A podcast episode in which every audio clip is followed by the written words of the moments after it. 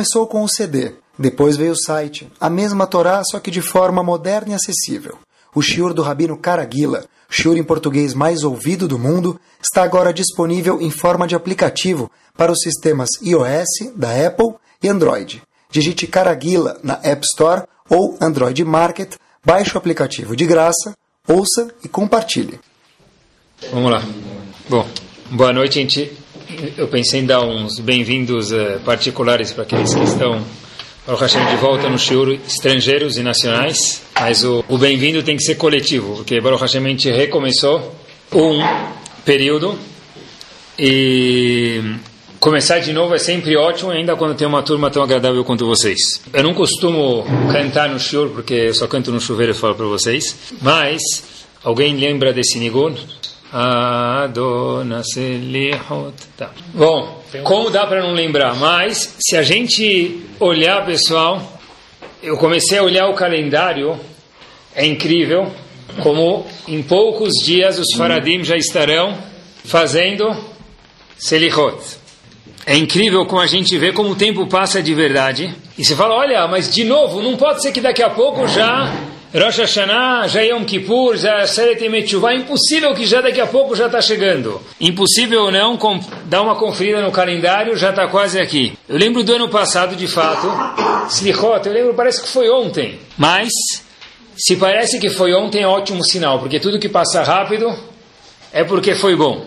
E eu queria dedicar uns minutos sobre o, shur de hoje sobre esse assunto um pouquinho, em especial, pessoal, o que que Hashem espera da gente nesses dias, não só sem desmerecer por causa das festas grandes que estão a chegar e dessa data, mas também pelo que acontece no mundo. Falar para vocês que Baruch Hashem teve essa viagem para Israel, todo mundo junto aqui, e fora que estava coração cheio de alegria, que estava excepcional, essa é a palavra menos que eu posso falar, que estava excepcional mesmo, estava fantástico, mas os últimos dias que eu estava lá, talvez eu voltei alguns dias depois do que muitos de vocês, e se escutava a sirene nas ruas, pessoal, e na primeira vez foi uma, entre aspas, havaiá, um divertimento, não vou falar que é divertimento, mas uma experiência nova, uma aventura, mas depois de algum tempo a gente começa a ver que a vida das pessoas de alguma forma ou outra é mais tensa e mudou, são, infelizmente, não são só soldados, apesar que cada pessoa é uma pessoa e vale milhões,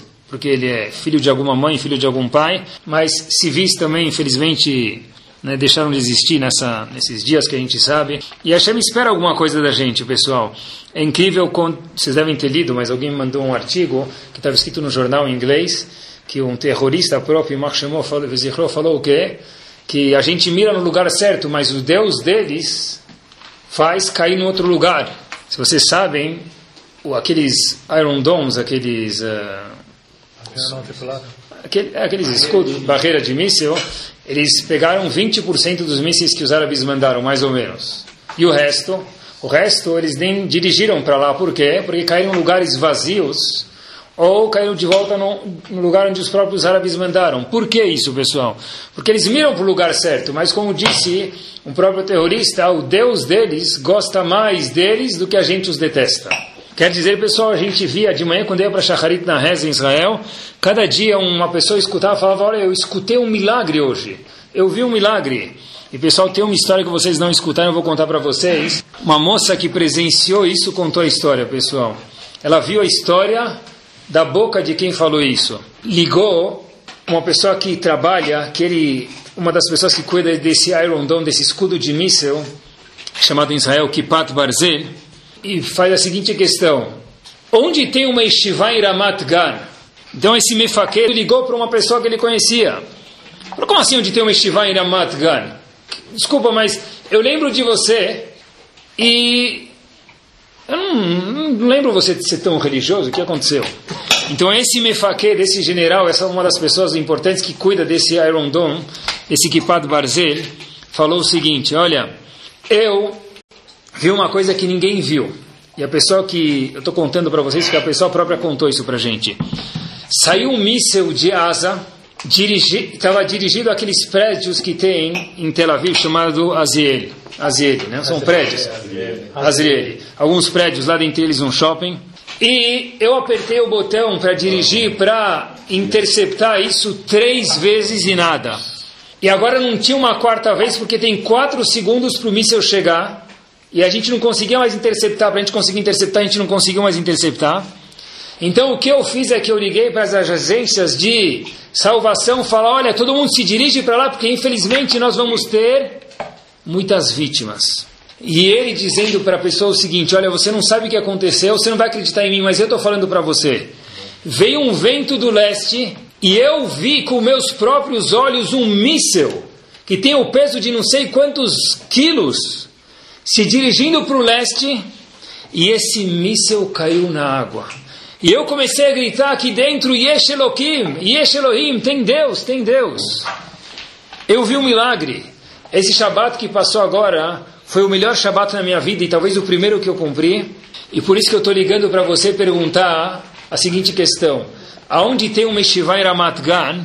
Porque eu vi que existe a Kadosh Baruch. E se existe a Kadosh Baruch eu quero saber o que eu tenho que fazer. Pessoal, sim existe a Kadosh Baruch Hu, existem milagres. O que, que a Shem espera da gente nesses dias? E ainda mais que a gente está perto de Rosh Hashanah, Slichot, Yom Kippur. Talvez, ou com certeza é isso que a Shem espera da gente, pessoal. Tem um personagem famoso dentro do Sefer Torah.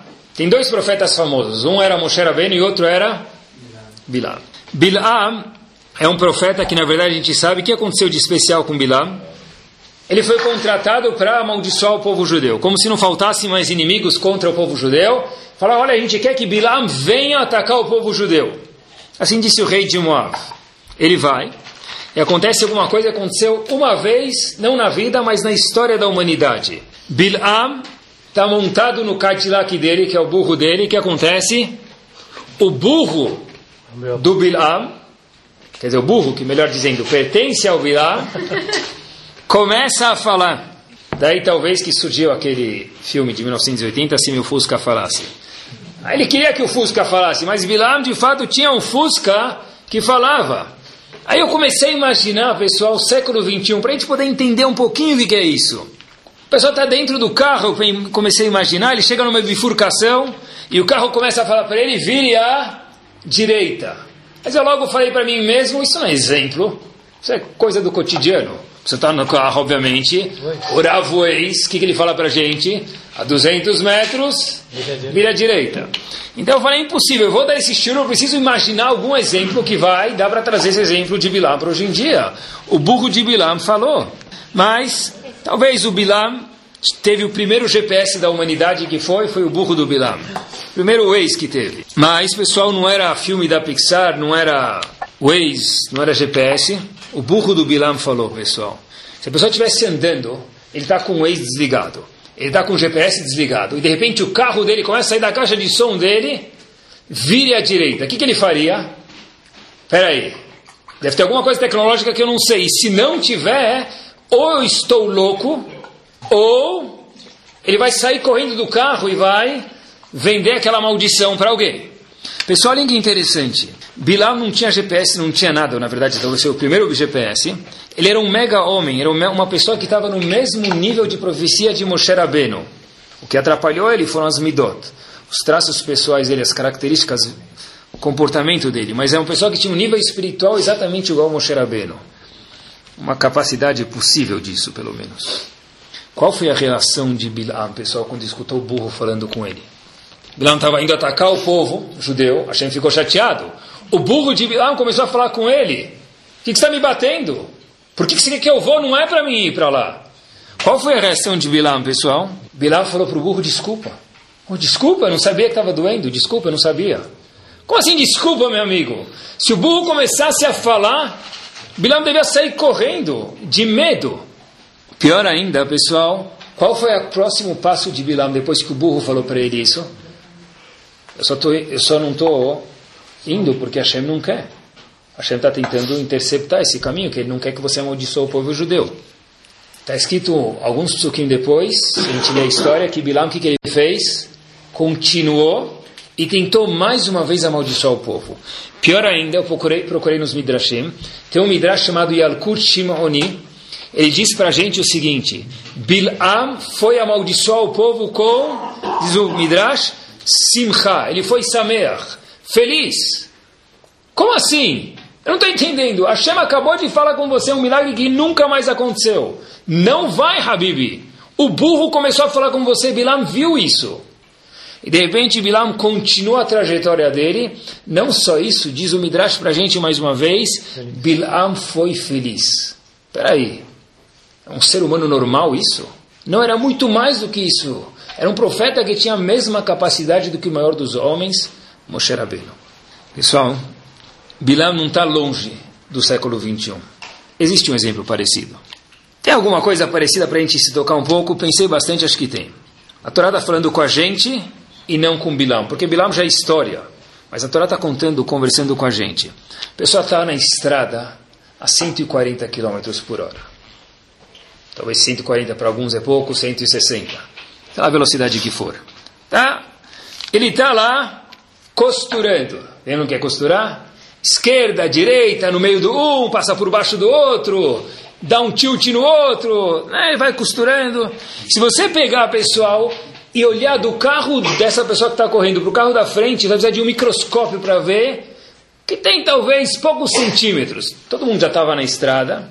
E se não fez isso, já, tava, já viu o carro de trás, em cima de você. Se você encostar o pé no freio, você entra dentro do porta-luva dele. O cara está correndo assim, mas não total. De repente, ele vê que lá na frente está todo mundo começando a andar mais devagar. Por falta de opção, que ele faz? Ele ainda não sabe voar, ele freia. Por que está todo mundo mais devagar? Curiosidade. O que, que tem do lado direito do acostamento? Um carro de ponta cabeça. Quer dizer, um carro capotou. Nosso amigo está lá, ele passa, ele é tão tzadik que ele fala: Uau! Passou o acidente, Aquela mesma pessoa, o que, que ela faz? Poxa, agora, agora 140 km por hora não é, não é bastante, porque eu perdi alguns segundos, alguns minutos vendo o acidente. O que eu preciso fazer? Recuperar isso. Então ele pisa a 160 km por hora.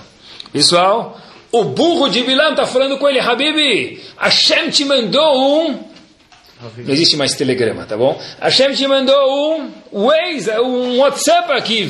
aqui está na tua frente, Habib, um carro de ponta cabeça. Para! Olha o perigo que pode ser. Você vai chegar mais um minuto e meio mais cedo. Tá bom, mas a diversão não vale o custo aqui. A pessoa vai lá e corre, pessoal, igual. A pergunta é, racionalmente, emocionalmente, como pode ser que Bilam fez o que ele fez, ou que uma pessoa que está se comportando desse jeito na estrada, ele volta aperta o acelerador e fala, agora eu vou de novo. Lá vamos nós, corrida maluca. Como que ele faz isso? Essa é a pergunta. Pessoal, isso tem a ver com chuva e Hashem espera isso da gente nesses dias com certeza.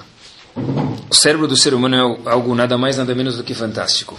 A pessoa vê uma coisa, ele fala, isso não tem nada a ver comigo. Ele pode até levantar as sobrancelhas e falar, uau, que incrível. O cara capotou, ele deve ter feito uma ele vai estar correndo muito. Ele vai lá e corre. Bilam, quando escutou o burro falando com ele, falou: Olha, me desculpa. Mas o problema ele não entendeu nada. Hashem estava mandando o burro não para ter piedade do burro. Hashem estava cuidando de quem? De Bilam.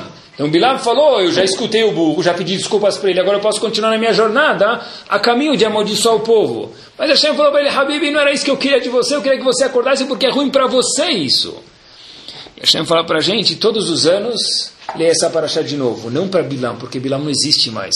Mas é para nós, pessoal. Quando a gente escuta uma mensagem, e essa mensagem a gente fala, olha, isso não tem nada a ver comigo, a gente levanta o vidro blindado, então é impossível que aquela mensagem vai me atingir. Posso levantar a sobrancelha, posso falar uau, posso até falar um terrilim, mas entrar no meu íntimo e fazer com que eu mude um pouco, não vai. Uma vez eu vi uma coisa, contra um que Alexandre o Magno, ele contratou um artista para fazer um retrato, um quadro dele próprio. Só que ele falou para o artista, olha, tem, que, tem duas leis aqui, Habib. Quais são as duas leis e regras que tem que cumprir? Primeira coisa é que o retrato tem que ser exatamente do jeito que eu sou. Não quero que você me embelezar. E por outro lado, esse retrato que você vai fazer de mim, disse Alexandre Magno, para a pessoa, tem que ser algo elegante cara ficou no impasse, falou, poxa vida, como é que eu vou desenhar ele do jeito que ele é e elegante? Não dá. Um é uma contradição do outro. Por quê? Porque Alexandre, Alexandre o Magno ele tinha uma marca na cabeça dele, na testa dele, de uma batalha. Ele tinha toda uma cicatriz. Ele falou: Como que eu vou fazer? Se eu desenhar ele bonito, então ele vai ficar chateado.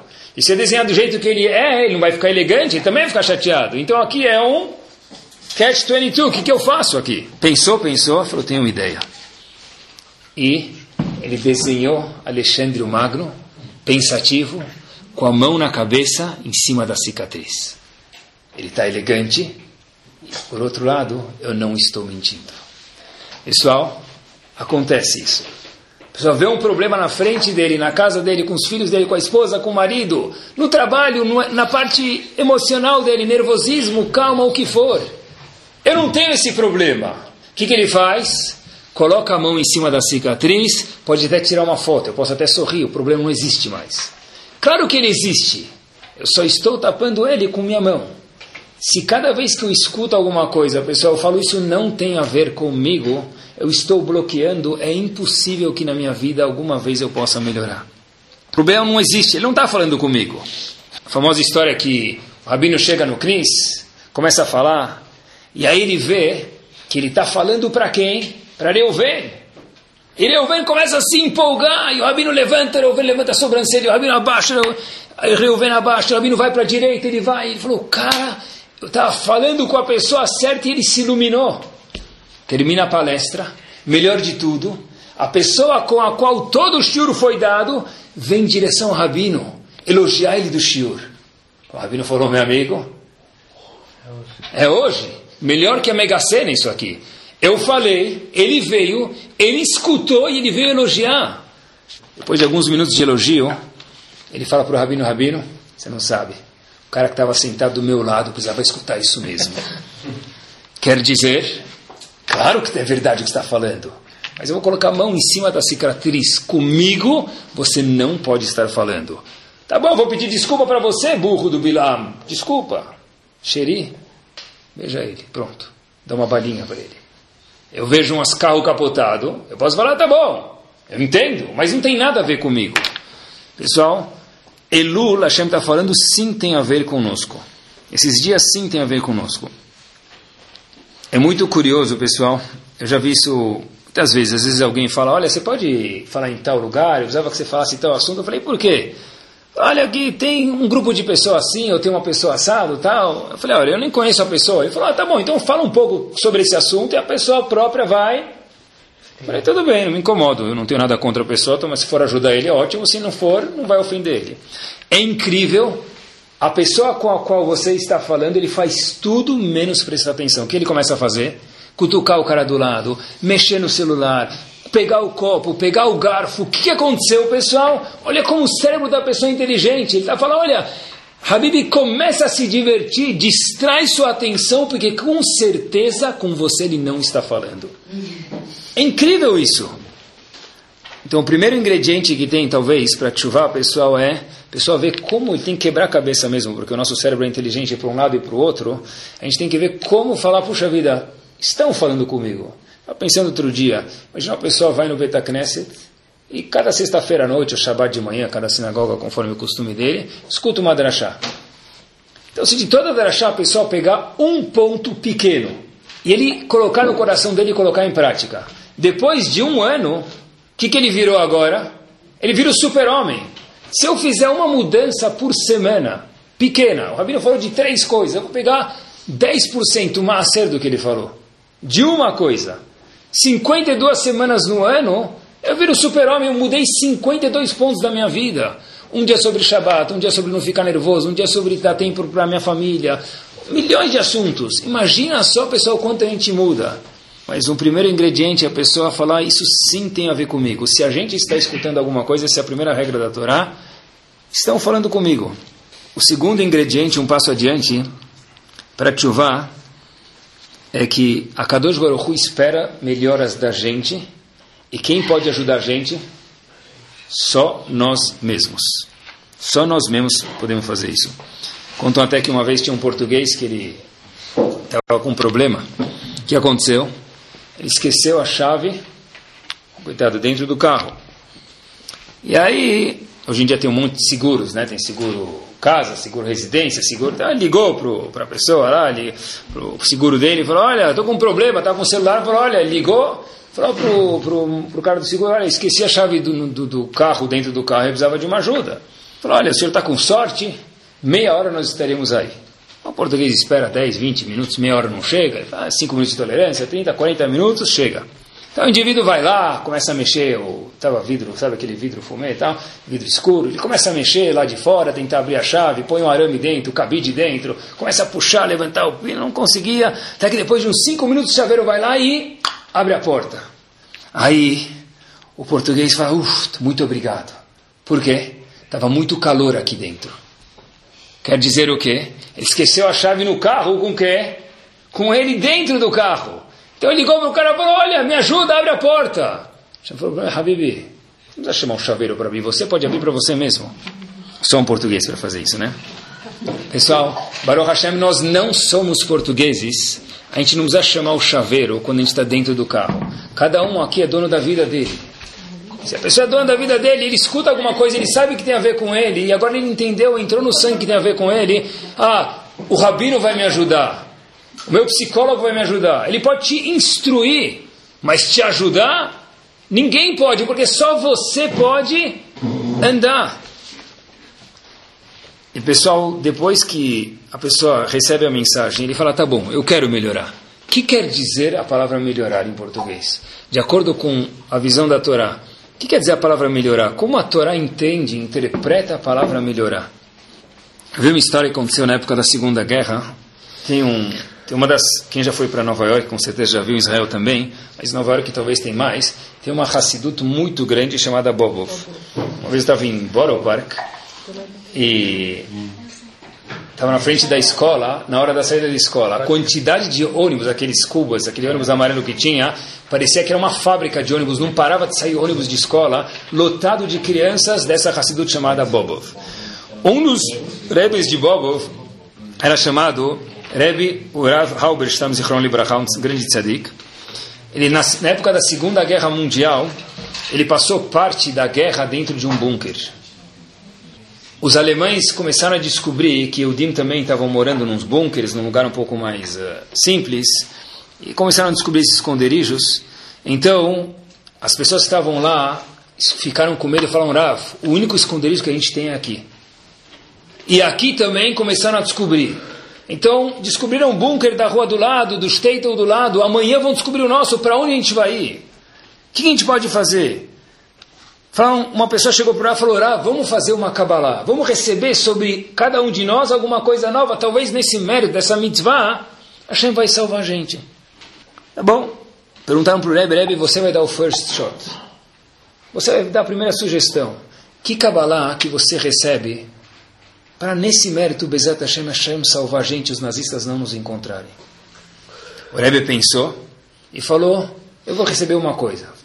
Alunos falaram: O que você vai receber? O Rebbe disse, eu vou receber sobre mim de comer pão sempre em Melavemalka. O que quer dizer isso? Depois termina o Shabbat, existe uma mitzvah, a pessoa comer um pedaço de pão. Não precisa comer chunt de novo, nem comer hummus. Um pedaço de pão para fazer Birkat Amazon. Inclusive está escrito que tem um, tem um osso no corpo da pessoa, que esse osso ele só se nutre da saudade da reversão de Melavemalka. E é desse osso que vai ter a Triatametim, a ressurreição dos mortos. Inclusive, uma vez Rav, uh, Rav Chaim Kanievski, Shlita, falou que a pessoa que não come lave malca, então mesmo que ele tenha muitas mitzvot, ele não vai ter tchetametim, porque esse osso só se nutre disso. Então, lechatchila, o certo, o melhor, e assim é o correto, a pessoa comer pão. Aí os alunos falavam para o Rav, Rav, a gente está num bunker, com cachorros alemães farejando a gente a qualquer momento, a gente está morrendo de medo, o que o senhor pode contribuir é que o senhor vai comer pão, melave malca? Não tem nada mais que o senhor pode adicionar para a gente? Talvez ficar sem falar Lashonará um ano. Alguma coisa maior, talvez estudar 10 horas ininterruptas por dia. Disse ele, é porque vocês não sabem quanto que vale algo novo. E vocês não sabem o que? Apreciar isso. E vou contar mais uma coisa de Surebe. Se eu receber sobre mim, talvez, se nós recebermos sobre nós 10 horas de Torá ininterrupta, isso vai durar provavelmente um dia. Amanhã, dissolve. Eu estou recebendo algo que é gigante, porque vai ser contínuo, apesar que nos olhos de vocês é pequeno. Quer dizer, a palavra melhorar dentro da Torá quer dizer o quê?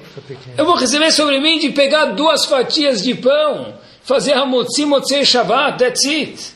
É isso que vou receber. Um Rav, pessoal, de uma Hassidut, de um grande tzadik. Porque ele entendeu o que quer dizer melhorar. Talvez melhorar, pessoal, é eu comi pão e eu já faço Birkat Amazon. Eu vou pegar e fazer a primeira brachá do Birkat Amazon lendo no Sidur. Por que você não faz as quatro? Porque eu não quero virar super-homem hoje e amanhã nada. Eu quero melhorar, então fazer uma brachá olhando dentro já é milionário. Isso é melhorar. Pessoal, e nada é por acaso. Estava passando o Shabbat em Iranana. Ah, dormi na casa da Carol. Ele emprestou a casa para gente. Eu estava na casa de um colega. Na rua ele me contou uma história. Eu estava indo para a sinagoga. Eu falei, uau, você contou a história certa para o shiur certo. Falou, o que, que é? Eu falei, algum dia você vai entender, mas não faz mal. Ele me contou a seguinte história, pessoal. Ele tem um colega que ele perguntou, ele pediu autorização, eu liguei de novo para ele, me contou toda a história de novo. É um colega de trabalho, o nome dele era Ivo Zilberman, ele, a gente trabalhou junto. E ele me contou a seguinte história, olha que fantástico, pessoal. Ele tem um colega chamado Amir Cohen, que também mora em Ranana. Não conheço mais. Ele me contou a seguinte história. Ele trabalha na Bolsa de Diamantes, ele tem um escritório em Israel, num, num bairro chamado Ramat Gan ele viaja para Hong Kong, de vez em quando, para comprar, vender. Ele foi numa viagem para Hong Kong, ficou três semanas levando os diamantes dele, e dessa vez, durante as três semanas, esse senhor Amir Cohen não vendeu absolutamente uma única peça. Ele liga para o pai e fala: Olha, pai, pai era o sócio dele, quer dizer, o dono da empresa, do escritório, falou, pai, eu preciso voltar, porque eu estou três semanas aqui, longe de, da civilização, entre aspas, judaica, longe da minha família, eu quero voltar, estou com saudades do meu filho. Ele tem um filho chamado Asaf, que hoje é uma pessoa grande, mas era uma criança, ele falou, eu estou com saudade dele. O pai fala, sabe o que? Tenta mais uma semana. Tá bom, mas depois dessa semana, pai, eu já vou comprar passagem agora, já vou deixar mudado, que eu vou voltar, não vou estender de forma mais nenhuma, são quatro semanas longe de casa, é muito. Tá bom. Passados mais dias, dias, dias, ele não vendeu absolutamente nada, mas Baruch Hashem, ele estava contando os dias para poder voltar para casa, porque ele sabia que a passagem estava de volta. Aí, antes de ir embora, pessoal, a história aconteceu exatamente assim. Ele falou, olha, ele lembrou, não sabe como, que escutou num shiur, isso está escrito no Sefer Achinuch, que uma pessoa que faz Birkat Amazon com cautela, com carinho, com respeito, Hashem também vai ter cautela, carinho e respeito pela Parnassá, pelo sustento da pessoa. Falou, tá bom. Sentou e fez durante alguns minutos Birkat Amazon. Baruch, Ata, Ado, Hashem, quer dizer, Hashem, Eloqueno, Melech Haolam, olha, Hashem é Deus do universo. E foi fazendo Birkat Amazon. Ele falou, olha, eu vou para mais um cliente. Ele foi para o mesmo cliente que ele já tinha ido antes. E o cliente pergunta para ele, quanto você quer por todas as pedras? Ele falou, eu quero X. O cliente falou, não, você já veio aqui antes, eu falei que não vou te comprar, eu vou te dar um outro preço que me convém. Esse senhor Amir Cohen fala que não sabe de onde, veio uma força para ele e falou, olha, eu não vou te vender por menos do que, senhor, do que, eu, que eu ofereci. Se você quiser comprar, compra, senão eu estou indo embora. Obviamente que depois que ele falou, deve ter... Né? O indivíduo olha para ele de novo, e a história foi exatamente assim, pessoal. Ele pega todas as pedras, tira uma das pedras e fala: Essa eu não quero. As outras eu vou comprar pelo preço que você me ofereceu. Pessoal, isso é melhorar. Essa é a força de uma brachá de Birkat Amazon. Ele falou, ele contou essa história, venceu, contou essa história, falou: Aconteceu comigo. Eu fiquei três semanas, não vendi nada, voltei para o mesmo cliente. A pedra que eu quis vender, ele ficou olhando e falou: Essa eu não quero, porque é Hashem que comanda o mundo. Todas as outras eu vou comprar pelo preço que você quis. Pessoal, olhem que bomba isso. A Kadosh Baruchu falou, se você cuidar do meu Birkat Amazon com carinho, do jeito que você faz, não fazer Birkat Amazon com um celular no, no, no, ouvido e a boca no Birkat Amazon e o olho, e olho no, nas ações. Faz Birkat Amazon direito, são quatro minutos. Faz uma brachá do Birkat Amazon direito, pessoal, isso é uma melhora tremenda. Isso é melhorar, pessoal. Fora isso, obviamente, que ele ganhou o diamante, né? Ele aprendeu o Birkat Amazon, fora isso ganhou o diamante. E como eu falei para vocês, quem pode fazer isso? Não dá para fazer que nem o português dentro do carro, pessoal, só nós próprios. O chaveiro não vai abrir para a gente. Por que eu falo isso? Porque eu estava preparando o shiur, eu guardo coisas para o shiur de algum tempo atrás. Eu estava andando em alguma instituição judaica e eu trouxe a folha para vocês. Estava escrito assim, no mural da instituição judaica. Desculpa. Três reais é desculpa. Pacote com 5 desculpas por 10 reais. Pacote com 10 desculpas por 18 reais. Aceitamos cartão de débito e crédito. Não se preocupe, compre online. www.desculpa.com.br Quer dizer, você coloca o nome da pessoa a quem você quer pedir desculpa e aí por 10 reais a gente resolve. Fofo, lindo e Hello Kitty, mas obviamente que não funciona. De alguma forma ou outra, pessoal, esse aviso é legalzinho, é curioso. Depois podem pegar e tirar xerox e colocar nos murais aí da, de Genópolis, nos postes, tá bom? Vão faturar. Mas, de alguma forma ou outra, lá no fundo, me permitam, talvez tenha um pouco de verdade. Eu briguei com tal pessoa. O que, que eu faço? Zeca parati, ze halifati, ze tumurati. Você pega o teu inimigo, roda em cima da tua cabeça. Pega a galinha, roda em cima, pensando no inimigo. Já solta as raivas. Aí ele vai lá, dá Haila Migdash, dá tzedakah dele. Desculpou. Desculpou como? Como é que se desculpou? Eu briguei com meu vizinho, com minha esposa, com meu marido, com meu sócio. Acontece. Tudo bem, errar é humano. Mas e aí? Meu dei tzedakah, perdoou. Online. Online eu dei tzedakah. Tem que sacar para tal instituição em Israel, Hazako Baruch, e teu mérito vai ser grande. Mas a desculpa por aquele feito ainda não foi apagado. Por quê? Tem que pedir desculpa não para o site, não para a instituição de Israel, mas para quem você fez. E isso, pessoal, só nós podemos fazer. Rav nenhum pode fazer por nós. Ele pode nos alertar, mas fazer pela gente não existe. Olhem que bomba de história, pessoal. A história aconteceu no ano de 2011. Um senhor não está escrito o nome dele na história, mas eu vou, vamos chamar ele de Reuven, vai para o nosso famoso Reuven. É sempre o mesmo Reuven, é outro, mas é Reuven. Eu tinha lido essa história, mas eu não sabia o fim dela, pessoal. Quando eu vi esse fim, eu quase dancei de verdade. Olhem que bomba. Esse senhor, vamos chamar de Reuven, religioso, morava em Israel. Ele foi para Miami Beach a negócios. Estamos viajando nosso senhor para Tóquio, Miami Beach, Hong Kong, hoje está famoso Israel. Então, esse senhor foi de Israel para Miami Beach a negócios. Bom israelense Miami Beach é o que não falta máquina de Coca-Cola israelense. Ele tem um tio chamado Morris, isso ele escreveu o nome do tio, o nome do tio é Morris, e ele não viu o tio faz tempo. Ele falou: Olha, eu já estou aqui, por que não vê meu tio?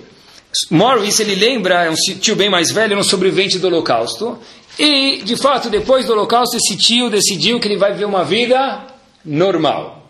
Nada de religião, porque quanto que ele viu, ele sofreu, ele decidiu assim mesmo. Mas Shimon falou, Reuven falou, esse é meu tio. Então Reuven foi visitar esse tio que morava em Memphis. Ele chega na porta, ele fica assustado. Ele vê algo chamado mezuzá na porta do tio. Ele começou a pensar, falou, não pode ser, meu tio com mezuzá na porta? Ah, deve ser que ele ganhou de presente. Provavelmente dentro da mezuzá deve ter o quê? A receita do shawarma da Tahana Amerikazit. Tá bom. Ele falou, segurou a mezuzá lá, bonitinha, de prata. Quando a mezuzá é muito bonita, já tem que tomar cuidado, né? Dentro, vai saber o que tem lá dentro. Ele entrou lá, viu a mezuzá, Tá bom. Ele abre a porta, vê o tio dele, ele quase desmaia. Esse senhor eu venho de Israel que visitar o tio em Miami Beach. Ele vê uma prateleira na sala com livros de Torá. Ele fala, não acredito, deve ser ilusão. Oásis, ou só a capa. Dentro deve ter, eu não sei, um cofre lá. Ele colocou alguma coisa lá dentro. Ele puxa e vê que é um livro de verdade, pior de tudo, usado. Ele falou, não pode ser. Meu tio com um livro de Torá usado, quer dizer que ele usou aqui dentro. Aí ele começou a ficar meio branco. Aí o tio falou, o que aconteceu com você? Ele falou, não tio, essa imagem aqui, mas você também não é religioso? Eu falei, eu sim tio, mas você é a última vez que eu te vi. O que aconteceu com você? O tio contou para ele a seguinte história, pessoal. Olha, sabe, é, você tem razão, depois da guerra, a gente abandonou tudo. Eu e tua tia. Mas a gente mora aqui em Miami Beach, é, na frente da praia, com aquela vista fantástica. Rosh Hashanah, estava sentado no terraço, tomando um lechaim para Rosh Hashanah, obviamente, né? e na sinagoga não, mas um lechaim para Rosh Hashanah. E aí a gente viu um monte de gente de chapéu, barba e aqueles negócios todos, aqueles fiozinhos lá para fora, na praia. Eu falei para tua tia, não pode ser. Na praia, tudo bem, mas em Rosh Hashanah os caras vão vir na praia, pelo menos se é religioso de verdade, em Rosh Hashanah ele não vai vir na praia. E começou a chegar mais gente, mais gente, mais gente. Aí eu falei para tua tia, peraí, deixa eu ver o que está acontecendo, deve ser uma nova geração aqui. Rosh na praia, até eu vou, tem uma musiquinha, um, na Vanaguila, alguma coisinha, eu vou participar. Então, a bobear talvez até tenha um kiddush, um sushi grátis, né? Então ele foi lá, desceu do, do, do terraço dele lá, desceu, foi para a praia, e aí ele viu os caras fazendo uma coisa chamada o quê? Tashlich. Os faradim fazem na torneira normalmente, mas os Kenazim vão até um lago, até uma praia, algum lugar, então eles estavam lá fazendo Tashlich em Rosh Hashanah, na frente da praia, dentro da praia. Tá bom?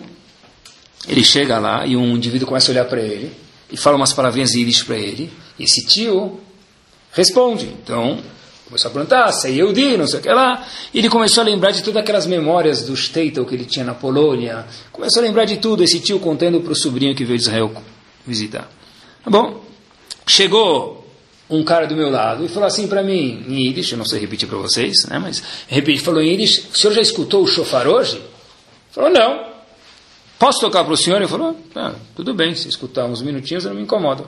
Tirou o shofar do bolso, tocou e tocou para mim. Tá bom, espero que o senhor tenha gostado. Ele falou: Olha, meu nome é Moshe Katz. Prazer. Então esse tio falou: Prazer também.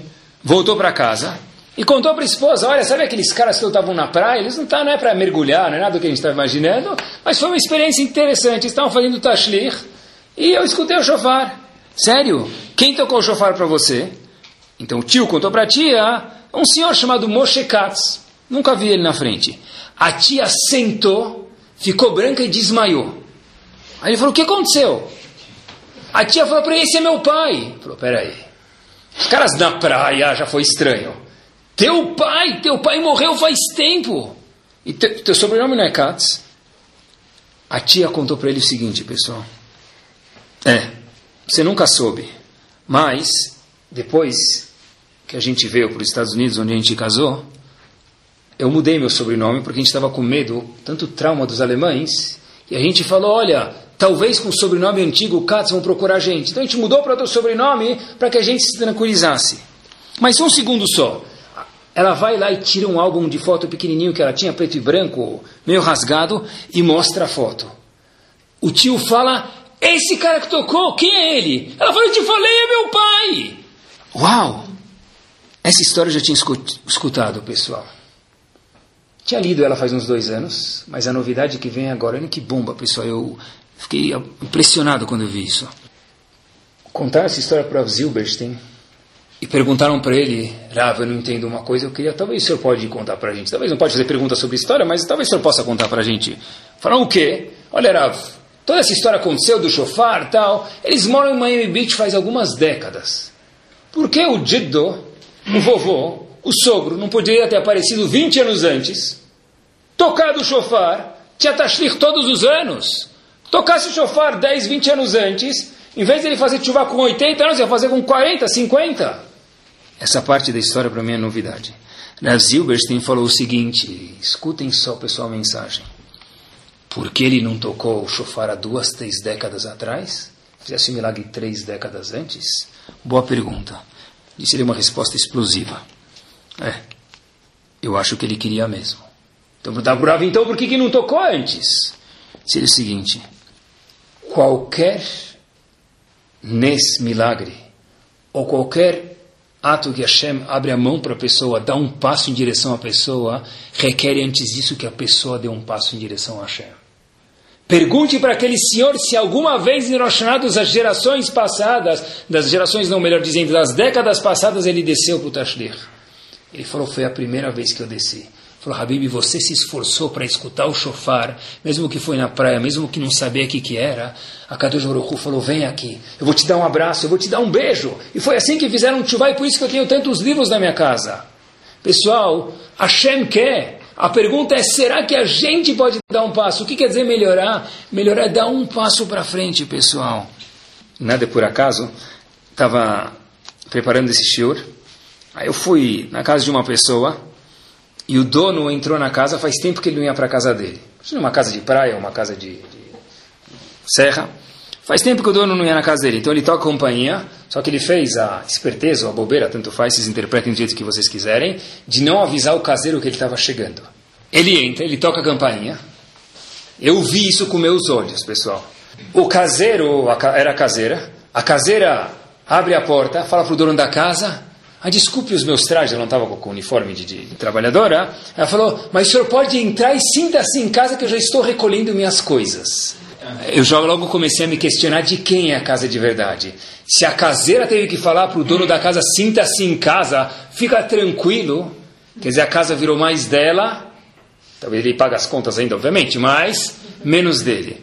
A pergunta que Kadosh Baruch faz para a gente em Rodesh Elul é, a quem pertence a casa, pessoal? A gente volta para casa, será que a gente lembra da nossa Neshama e fala, olha, está aqui. Não, sinta-se em casa. Se a, se a, gente, quando tem algum contato com o Torá, tem que fa falar, olha, sinta-se em casa, quer dizer que eu já perdi o já não sou mais dono da casa. Como assim sinta-se em casa, Habib? Eu sou o dono. Você está me ajudando aqui. Quem é dono do pedaço, pessoal, Hashem fala uma vez por ano, volta e lembra quem é o dono do pedaço. Estados Unidos tem pesquisa para tudo. Lá vamos nós. Eu vi uma pesquisa americana, pessoal, por ano, em uma casa, quer dizer, nas casas, vamos dizer, tá? Por ano, em cada casa, melhor dizendo, se desperdiça 173 galões de água. Um galão de água são 3,78 litros. Se você multiplicar 173 por 3,78, dá aproximadamente 654 litros de água. Como se desperdiça, esse é o mais legal, quando não se fecha a torneira direito e cai uma gota uma gota. Uma gota. No fim do ano, em uma casa, nós temos 654 litros de água, pessoal. E mitzvot é a mesma coisa. É mais uma gota, é mais uma gota. Não é pouco, é muito. São 654 litros de mitzvot. Nós escolhemos, pessoal. O ingrediente, como a gente falou, é não bloquear. O ingrediente é entender que só nós podemos fazer isso, ninguém pode fazer pela gente. o ingrediente de verdade é entender que não tem, não tem iniciativa pequena. Dá um passo para mim que eu vou tocar o chofar para você. Pessoal, a gente precisa disso, o nosso povo está precisando disso agora. Pessoal, a gente precisa fazer alguma coisa. Cada pessoa no íntimo dele sabe o que ele precisa melhorar. Último ponto para a gente terminar em relação a esse assunto ainda. Bilam, a gente começa com ele e termina com ele. Bilam não escutou a mensagem. A gente explicou porque ele bloqueou, falou: Isso não tem a ver comigo. É difícil a pessoa mudar. De fato, pessoal, você pode pegar uma pessoa, sair e morar em Chinchanchuan, voltar depois de 20 anos, você vê que o assunto é o mesmo. Você vê que o papo é o mesmo. Você vê que a pessoa não mudou, que os costumes são iguais. Mas você fala de Boron Sherolam, eu fui para a lua 20 anos e voltei, parece que não mudou nada. Porque de fato, para uma pessoa mudar é muito difícil. Ele pode ficar mais rico, pode ter mais propriedades, pode ter uma família maior e Bezat Hashem cresça muito, mas a pessoa mudar o íntimo dele, presta atenção, pessoal, eu tento pensar isso comigo mesmo, é muito, muito, muito difícil. Mas dá para mudar, e Hashem espera isso da gente, pessoal. A gente vê que a mesma matéria-prima, grande maioria das pessoas, ou não sei se maioria, mas muitas das pessoas, que o íntimo dele mudou é muito difícil. E Hashem entende isso. A tal ponto que vem aqui uma novidade. Um dos profetas é chamado Havakuk, é um, livro, um dos livros do Nar. No Perek Gimel, Pasuk Tedvav, tem o seguinte Pasuk: Darachta Beyam Susecha. E o Midrash conta sobre esse Pasuk, está falando sobre os cavalos na saída do Egito, o seguinte. Pessoal, olhem que incrível, se a gente não lê isso não dá para acreditar, que na saída do Egito, na abertura do mar, os Yehudim tinham no bolso deles, não sei se era da, do blazer ou da calça, não está escrito no Midrash, não sei se fez muita diferença, tinha algo chamado Pesel Shel Mircha. Pesel, estátua de Mircha, uma idolatria, uma vodazara. Ribono Shalom, você viu dez milagres. O mar se abriu. O que, que eles tinham no bolso, diz o Midrash? uma estátua. A estátua que eles tinham aonde? No Egito. Quando abriu o mar, que Hashem falou? Porque eu vou salvar os Eudim e não os egípcios? Os dois fazem idolatria. Por quê? Porque os Eudim tinham dentro deles, carregando com eles o quê? Um amuleto, uma coisa de idolatria, pessoal. Como pode ser? Como pode ser que eles viram tantos milagres e levaram a idolatria junto? A resposta é simples. É, quanto tempo eles moraram no Egito? 210 anos. Quantos anos eles viram idolatria? 210. Viram 10 milagres. Viram mais inúmeros milagres no mar. Mas quanto tempo foram todos esses milagres? Um ano. Para pagar 210 anos é muito difícil. Por isso que Hashem falou, puxa vida, até aqui chegou com idolatria, mas por outro lado, eram as mesmas pessoas. Eles mudaram um pouco, sim, mas tirar 210 anos de você é muito difícil. Mudar não é fácil. Esses dias que a gente está passando, pessoal, seja o que aconteceu na Europa, em Paris, em Israel, a gente tem que participar de fora de Israel, que a gente mora aqui, porque cada Yehudi, onde ele está, ele é um pedaço de cada um de nós, e talvez com uma mitzvah, talvez com uma verá que ele sinta um pouco de dor de fazer isso também, já chamado chuvá, a gente tem que, de fato, pessoal, dar um passo, porque, por um lado, a gente vê, eu estava... Tem pessoas que dormem de roupa em Israel até hoje, porque tem medo não sabe quando vão parar no bunker de novo, pessoal. Tem outro tipo de pessoas também. Outro dia entrei no táxi em Israel e eu perguntei para ele, Habib, se tiver uma zaká, o que, que se faz? Eu estou turista aqui, onde que eu vou? Está no meio do táxi. Aí falou categoricamente para mim, em hebraico, o seguinte, Habib, altidag, não se preocupe. falei, por quê? Atarak met pamahad bahai. Você só vai morrer uma vez. falei, obrigado pelo consolo. Antes morreu uma vez, bem morrido, né? Que ele quis dizer. Tá bom? Não se preocupe. Mas tem outras pessoas que estão sofrendo. E quando o Yudi sofre, pessoal, todo mundo sofre junto. Que Bezat Hashem, pessoal, a gente possa comer um novo Siman nesse Rosh Hashanah. Qual novo Siman a gente vai comer? Chuchu. Para que comer chuchu em Rosh Hashanah, pessoal, se é o novo Siman desse ano que a gente vai imaginar? Qual novo Siman desse ano? Chuchu. Para quê? Que Bezat Hashem, a gente tenha um ano bom para chuchu. Torá Sound, desde 2001, aproximando a Torá dos Yehudim e de você.